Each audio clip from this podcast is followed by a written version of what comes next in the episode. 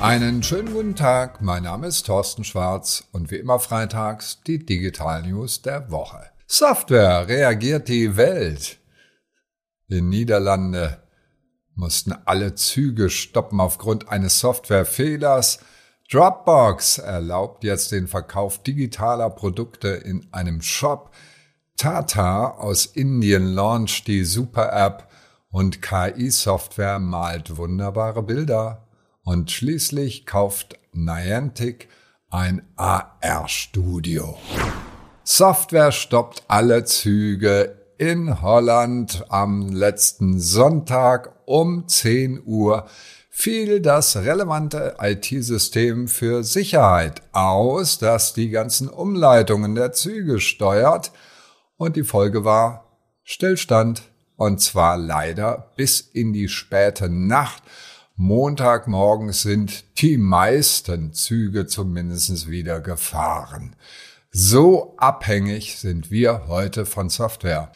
Was heißt das für uns Unternehmen? Überlegen Sie genau, was ist systemrelevant an Ihrer IT und entwickeln Sie einen Notfallplan, wenn es da einen Ausfall gibt. Dropbox hat einen Software-Shop, wo ich digitale Produkte kaufen kann für Creator ist das gemacht. Die werden ja umworben von allen Portalen.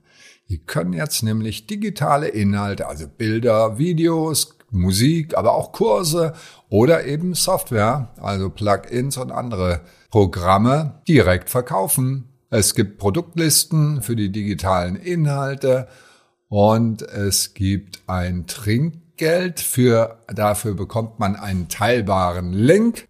Das Ganze war letztes Jahr im Private Beta, jetzt ist es Open Beta. Das heißt also, man kann sich drum bewerben. Unterstützt werden alle Zahlungsverfahren, Stripe, PayPal, Kreditkarte, Google Pay, was immer ihr wollt. Was heißt das für uns Unternehmen? Überlegen Sie doch mal, ob es irgendwie digitale Produkte gibt, die Sie entwickeln können.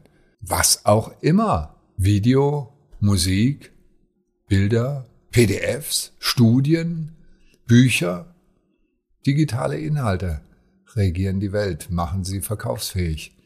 Und gehen sie auf große Marktplätze drauf. Aber da komme ich gleich dazu.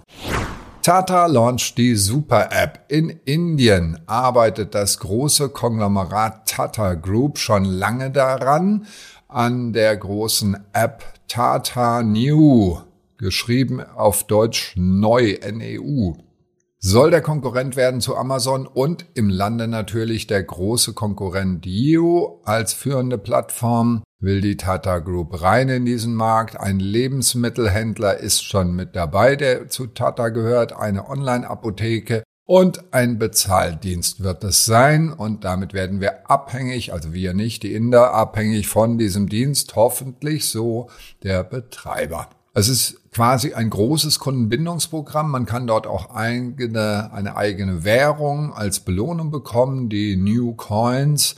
Und wir sind sehr gespannt auf das Experiment. Was heißt das für uns Unternehmen? Sammeln Sie jetzt schon Erfahrungen auf Marktplätzen, denn diese Marktplätze gewinnen immer mehr an Bedeutung, weil sie die Aufmerksamkeit der Kunden haben und weil dort sie ihre Kunden auch finden und treffen und die erwarten dann, dass sie dort präsent sind.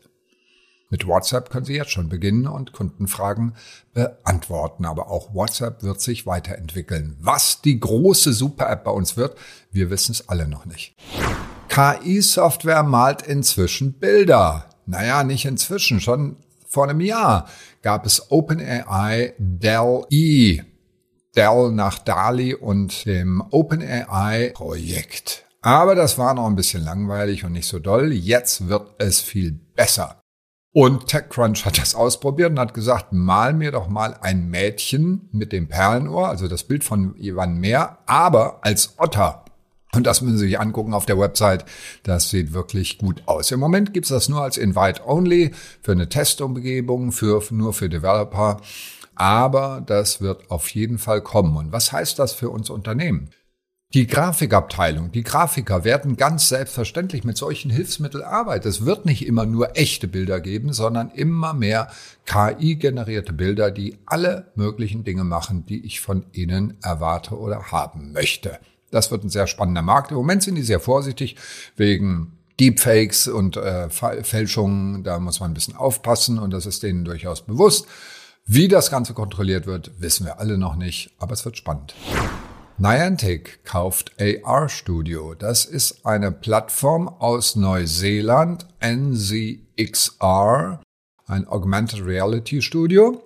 Und das ist in einer Linie mit dem, was vor einem Monat war. Da wurde nämlich die Web-AR-Plattform Eighth Wall gekauft und letzten November haben sie das Lightship AR Developer Kit gekauft bei Niantic und als Gratisversion dann zur Verfügung gestellt. Was ist der Hintergrund? Die wollen eine Gegenbewegung zu diesem ganzen Metaverse. Denn Niantic hat sehr gute Erfahrungen mit Pokémon Go und das ist das sogenannte Real World Metaverse. Das heißt also, in der echten Welt habe ich eine zweite Welt drüber gepackt. Und es wird ein sehr spannendes Spiel. Wahrscheinlich wird es beide Welten geben.